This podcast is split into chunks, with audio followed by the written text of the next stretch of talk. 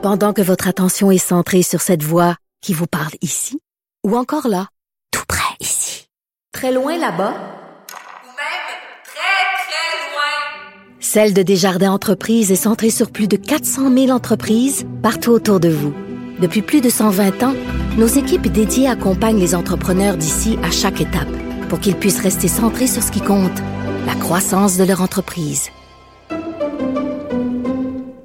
Cube J'étais censée, ben je me suis vraiment fait prendre les culottes à terre, comme on dit. J'étais censée aller directement à notre prochain invité. Puis moi, je, me disais, ben non, il doit avoir une petite musique. Ben finalement, c'était mon erreur. Alors, excusez-moi, chers auditeurs, chères auditrices. Alors, ben, on continue, en fait, une discussion d'une certaine façon autour de la loi 21 avec euh, Jean-François Lisée, ex-chef du Parti euh, québécois, parce que euh, sur euh, son blog, il attire notre attention sur un texte qui a été écrit par Robin Urbain qu'elle est productrice pour la CBC et elle dit rien de moins que la loi 21 est une honte nationale. Tous les Canadiens devraient avoir honte de cette loi-là. Jean-François Lisée au téléphone. Bonjour Jean-François. Bonjour Sophie, mais si tu préfères passer de la musique, moi je peux attendre encore deux ou trois minutes, il n'y a pas de problème. Non, non, j'étais censé avoir une... Je pensais qu'il y avait une petite musique pour faire la transition entre Raymond Cloutier et toi, mais finalement, euh, il y en a pas. Alors on va expliquer aux gens aussi, on se connaît dans la vie de tous les jours, c'est pour ça que, Oui. que je te tutoie, là, parce Oui. qu'habituellement, les, les politiciens ou les ex-politiciens, je, je leur donne du vous, mais dans ton cas, on fera pas semblant qu'on se On connaît y pas, qu'on n'a pas... on pas- essaye, mais on n'y arrive pas. Qu'est-ce que tu veux? C'est plus fort que nous. Mais moi, je dis, à partir du moment où je vais une- partager une bouteille de vin blanc avec quelqu'un, je, je la tutoie. C'est clair. Fait que C'est clair. clair. Alors écoute, euh, c'est toi qui attire notre attention. Moi, j'avais pas du tout passé ce texte-là. Alors euh, raconte-nous un petit peu, c'est quoi la, la dernière trouvaille des Canadiens anglais pour nous faire euh, l'épouvantail de la laïcité québécoise? Alors, c'est une Canadienne anglaise particulière, euh, Robin Urbach, qui est une ancienne chroniqueur du National Post avec des idées Mhm. très arrêtées, généralement très à droite, et qui est depuis un certain nombre d'années embauchée par la CBC, à la fois pour s'occuper de euh, la, la section opinion de la CBC. Donc, la CBC a développé euh, des chroniqueurs qui donnent leurs opinions, un peu comme à Radio-Canada, les, les carnets d'un certain nombre de, de leurs euh, de leurs plumes, de leurs euh, de leurs journalistes. Et euh, c'est pas la première fois qu'elle écrit contre la loi 21, Mhm. c'est tout à fait son droit. Euh, cependant, aujourd'hui, ce qu'elle dit, c'est qu'elle compare la loi 21 à d'autres événements pour lesquels le gouvernement canadien a dû s'excuser, y compris le refus d'accepter des Juifs réfugiés pendant la Deuxième Guerre mondiale Mm. et la pendaison de certains leaders amérindiens au 19e siècle. Ben c'est pareil, pareil. Parce que au Québec, on est, euh, on se promène dans les rues, là, puis c'est rempli là, de de- d'enseignants euh, de, qui portent la kippa, euh, c'est rempli de policiers qui portent le voile, qui sont, euh, tu sais, on a, la réalité qu'elle décrit correspond tout à fait à ce qu'on vit au quotidien au Québec, là. Alors, la difficulté avec cette opinion, puis moi, vous savez, euh, Sophie, je suis très, très, très favorable à la liberté d'opinion. Puis Oui. Si on est si on est favorable à la liberté d'expression, ben il faut accepter qu'il y a des qu'il y a des propos qui soient tenus avec lesquels on est complètement en désaccord. Absolument. Ça être, ridicule et scandaleux. Mais la difficulté avec la CBC, c'est que c'est un organisme public financé par l'État qui a donc une, une euh, obligation de euh, d'équilibre Mhm. et une obligation, je veux dire, tu mets pas n'importe quoi dans tes pages d'opinion. Il y a un Absolument. moment où tu dis non, ça c'est trop pour moi. Tu peux aller publier ça dans le National Post si tu veux, mais ça c'est trop. Ça, ça signifie qu'il y a quelqu'un qui est responsable des opinions à la CBC, à part Mme Urbach, je suppose, Mhm. qui a dit oui, c'est dans le corridor idéologique des opinions de la CBC de dire que la loi 21, c'est comme pendre des chefs amérindiens. Ça, c'est Oui. un, un premier problème, une première question que je pose à la CBC. Est-ce qu'on pourrait avoir la norme? Qu'est-ce qui serait trop? Oui, oui. Ça, ça va. Qu'est-ce qui serait trop? Mais j'aimerais avoir la réponse à cette question-là. Et deuxièmement, sur l'équilibre, Ben où oui. est le chroniqueur qui dit le contraire? Ben, il y en, en- aura pas parce que je pense à des gens comme, mettons, Jonathan Monpetit, qui est aussi euh, chroniqueur à, à Radcan. Ben, je veux dire, il- ces gens-là vont, c'est la pensée unique à Radio-Canada. C'est la pensée unique et tu as tout à fait raison de dire que c'est dans le mandat de Radio-Canada de présenter une opinion équilibrée, c'est-à-dire que quand on, on, considère un dossier, de considérer les tenants, les aboutissants, le, le poids et le contrepoids, mais comme tu le dis, il est où le contrepoids à Robin Urbach? Mais nulle part.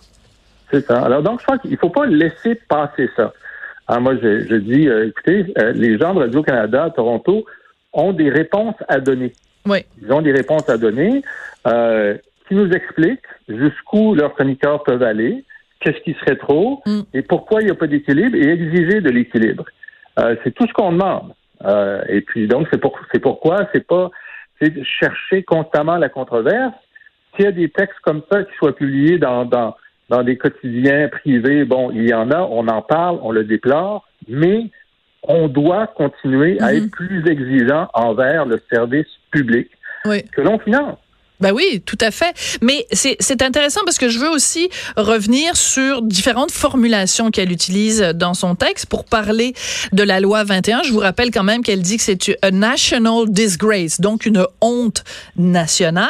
Tu l'as dit, elle compare ça avec euh, des exactions qui ont été commises euh, contre les, les leaders autochtones. Elle compare ça à notre attitude euh, peu reluisante euh, quand on a refusé justement les, les d'accueillir des juifs au Canada et elle dit it's a state sponsored systemic oppression donc c'est une oppression systémique euh, euh, financée à même l'État ou organisée par l'État.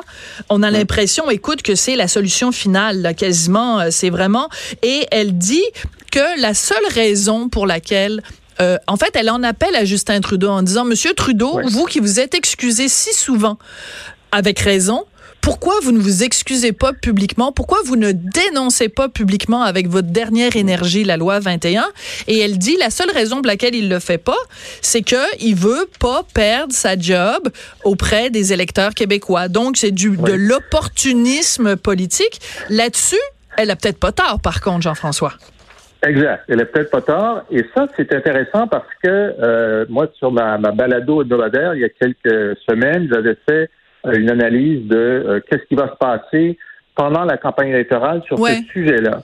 Et effectivement, euh, dans son fort intérieur, euh, Justin Trudeau est probablement d'accord avec Mme Urbach. Il l'a dit d'ailleurs que c'est intolérable, c'est le mot qu'il a utilisé, c'est Mm. intolérable que cette loi existe. Et euh, au moment du dépôt du projet de loi, il a dit lorsque la loi sera adoptée, on verra quelle action nous prendrons parce que Mm. le gouvernement canadien doit protéger l'égalité des Canadiens. Ça, je cite M. Trudeau. Et après, il s'est rien passé. Et pourquoi il s'est rien passé? Ben parce que ces sondeurs et ces stratèges ont dit, écoutez, il y a Ben oui. 70% des Québécois qui sont pour, pour. la loi. Ben oui, Si vous voulez rester au pouvoir, ne faites rien avant l'élection voilà. avant l'élection. Moi, je suis certain que s'il est réélu, il va poser des gestes d'appui à la contestation. Je n'ai aucun doute là-dessus. Euh, c'est- dans son ADN. Maintenant, peut-être que des gens comme Adam Urbach, Andrew Coyne dans, euh, dans le, le- le National Post et plusieurs autres, y compris au sein du Parti libéral du Canada, dans le reste du Canada, ne le laisseront pas être silencieux Mhm. pendant la campagne électorale. Tu as tout à fait raison. Ils vont le pousser, ils vont le pousser jusqu'à temps qu'il soit obligé de répondre à tout le moins aux questions des journalistes. Exact. Il y a un moment pendant la campagne où ça va devenir un enjeu. Et là, il devra se commettre. Et là, ça va devenir intéressant. Euh, et c'est ce qui est en train, donc, c'est des gens comme Mme Urbach, qui sont des militants de cette position euh, anti-laïcité, vont beaucoup essayer de, euh, de pousser M. Trudeau et M. Scheer à s'engager à euh, faire en sorte que la loi ne soit pas appliquée. Oui. Alors, c'est assez intéressant quand même que cette femme, Robin Urbach, euh, dise le gouvernement n'a absolument pas à dire aux femmes comment s'habiller. Moi, j'aimerais beaucoup que Madame Urbach, qui est manifestement une, une féministe, quelqu'un de progressiste, qu'elle mette autant d'énergie à dire aux leaders religieux, vous n'avez pas d'affaire à dire aux femmes comment s'habiller. Ben, aux leaders religieux, mais aussi c'est le, le grand non-dit de ça, c'est que euh, c'est euh, surtout on parle de l'islam radical, euh, c'est que ces, ces vêtements religieux n'étaient pas portés par les femmes musulmanes il y a 30 ans, 40 ans. Ben non, c'est sûr. Pourquoi elles le sont maintenant? C'est parce que des hommes misogynes obscurantistes, dirigeants des dictatures en Arabie saoudite et en Iran Mm. ont financé un mouvement islamiste radical qui dit aux femmes de s'habiller comme ça, aux femmes musulmanes de s'habiller comme ça. Donc, on est en présence de dictateurs obscurantistes qui disent aux femmes musulmanes de s'habiller comme ça. Moi, je pense qu'ils n'ont pas d'affaire à dire Mhm. aux femmes de s'habiller comme ça. Oui, mais, la- mais ce que les gens vont te répondre, c'est euh, ben ces femmes-là, c'est leur choix. Elles ont choisi de faire ça et c'est pas leur mari, c'est pas leur frère, c'est pas leur imam, c'est leur choix. Alors qu'est-ce que tu réponds à ça?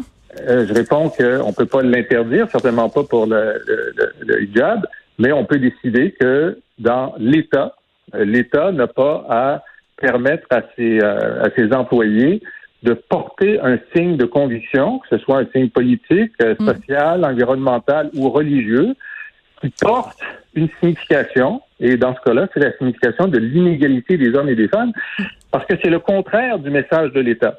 Alors, ailleurs, dans la société civile, ben, les gens ont le choix de faire ce qu'ils veulent de façon non contrainte, volontaire ou contrainte dans les, dans les groupes religieux. Mais l'État, lui, a une responsabilité d'exprimer à travers ses actions et son personnel sa neutralité et en particulier une valeur que l'État québécois promeut considérablement, c'est l'égalité des hommes et des femmes. Et de toute évidence, certains vêtements religieux donnent le signal inverse. Inverse. Alors c'est quand même assez particulier et c'est là-dessus qu'on va se quitter que quelque chose qui est considéré dans le reste du pays comme une honte nationale au Québec est considéré comme une fierté nationale qu'on se soit donné cette loi-là majoritaire, cette loi sur la laïcité, c'est quand même encore une preuve que le Québec est quand même une sacrée société distincte. Jean-François, ça a été un plaisir de te parler. À la prochaine euh, discussion, donc Jean-François Lisée, euh, l'ex-chef euh, du Parti québécois, vous pouvez le suivre évidemment sur son blog, c'est toujours intéressant. Après la pause, on va parler d'avortement parce que ce dossier-là qu'on pensait réglé est en train de s'immiscer dans la prochaine campagne électorale. On en parle après la pause.